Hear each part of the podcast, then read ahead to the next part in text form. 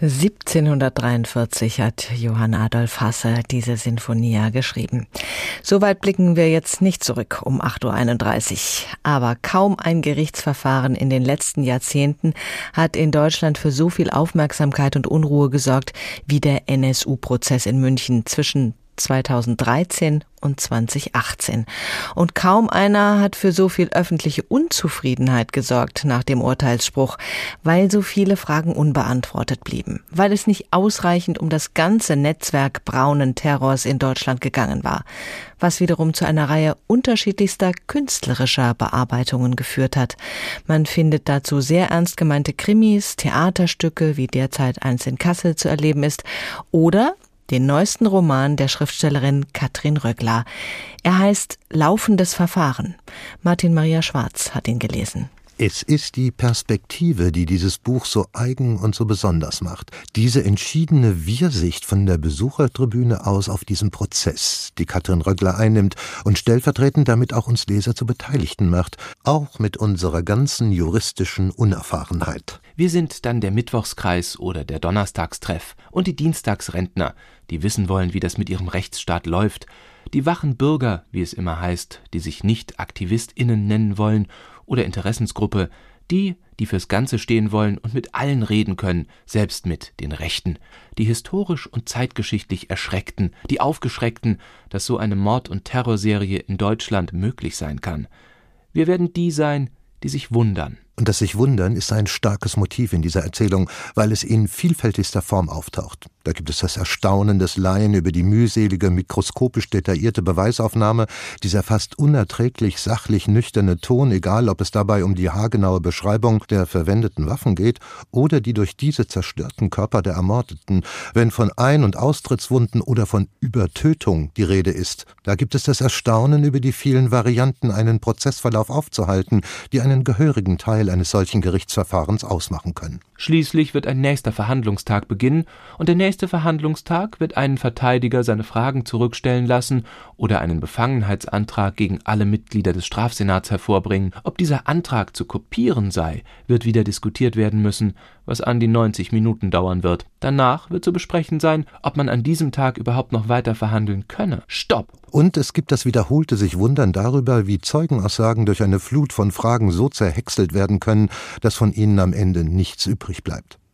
Aber die Beobachtungen dessen, was auf der Prozessbühne vor sich geht, machen nur einen Teil des Textes aus. Laufendes Verfahren ist kein Reportageroman, auch keine Dokumentation. Der Name Beate Zschäpe zum Beispiel fällt nicht ein einziges Mal.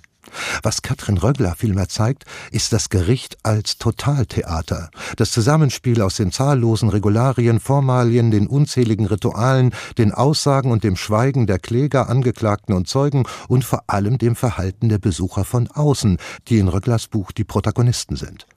So fügt sie ihren eigenen Betrachtungen die Stimmen der anderen Menschen hinzu, die regelmäßig neben ihr sitzen gibt ihnen Namen wie die Oma gegen Rechts, eine ältere engagierte Frau, den Gerichtsopa, ein erfahrener Jurist im Ruhestand, den Blogger Klaus, der als Online-Journalist stets die Ereignisse kommentiert, oder die Grundsatz Yildiz, eine junge, aufgebrachte Türkin, die wohl schon länger in Deutschland lebt.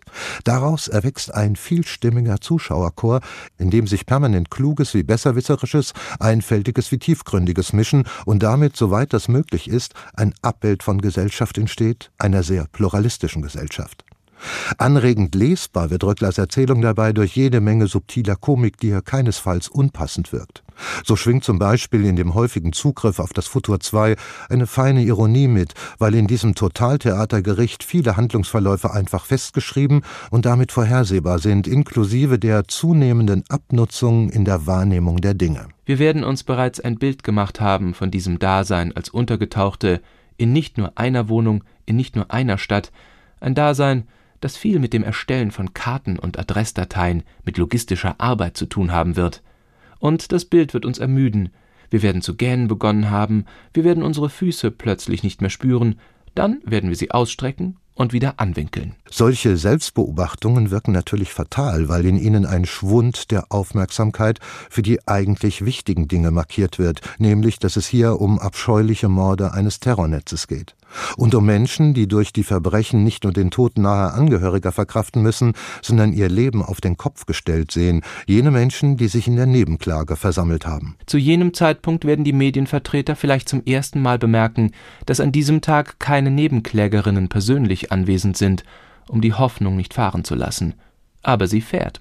Sie fährt davon, das ist ihr Tagesgeschäft hier. Es gibt viele solcher Stellen gekonnten Sprachwitzes, der jedoch nie Selbstzweck, sondern einzig der Intention untergeordnet ist, auch die Grenzen eines solchen Prozesses klar zu konturieren. Deshalb ist es auch keine direkte Kritik, die hier an der deutschen Gerichtsbarkeit geübt wird, höchstens an der Anlage des NSU-Prozesses an sich, weil darin nicht die Aufklärung über das gesamte Netzwerk der rechtsextremen Szene festgelegt war und die Verfassungsschützer ihre unrühmliche Rolle als Schweiger spielen durften. Das differenziert darzustellen, macht Röggler auf eine bestechend gute Weise. Das Gericht hier bleibt jedenfalls ein eigener Planet. Mehr noch, es ist ein eigenes Universum, das juristische Universum, das notwendigerweise über den anderen Universen steht. Nichts Schlimmeres, als wenn gewisse staatliche Akteure jetzt immer vor diesem Universum abzweigen, knapp vor einem demokratischen Verfahren abzweigen und woanders landen. Die Idee von Rechtsstaatlichkeit muss dann notgedrungen irgendwo im luftleeren Raum hängen so oder ähnlich haben wir den Gerichtsoper verstanden, der sich jetzt wieder einmal zu Wort meldet. Er möchte auch mal was sagen zu dieser Materie, denn man sehe ja, wir hätten keine Ahnung. Am Ende beschreibt Röckler die sich ausbreitende Stille nach dem Urteilsspruch. Eine Stille, in der sich geballte Ratlosigkeit ausdrückt, die Ratlosigkeit der Prozessbeobachter, also im weitesten Verständnis von uns, der Zivilgesellschaft. Und auf eine ganz bestimmte Weise wächst da die Erkenntnis, dass der Titel des Buches ein Appell ist, zu verstehen, dass der Gerichtsprozess zwar zu Ende ist, dass aber das, was da verhandelt wurde, einfach ein weiterlaufendes Verfahren ist, in dem wir alle verstrickt sind. Martin Maria Schwarz über ein neues Buch zum NSU-Prozess. Der Roman von Katrin Röckler. Laufendes Verfahren heißt er, ist bei Fischer erschienen. 208 Seiten, 24,90 Euro. Neue Bücher in HR2 Kultur. Weitere Rezensionen auf hr2.de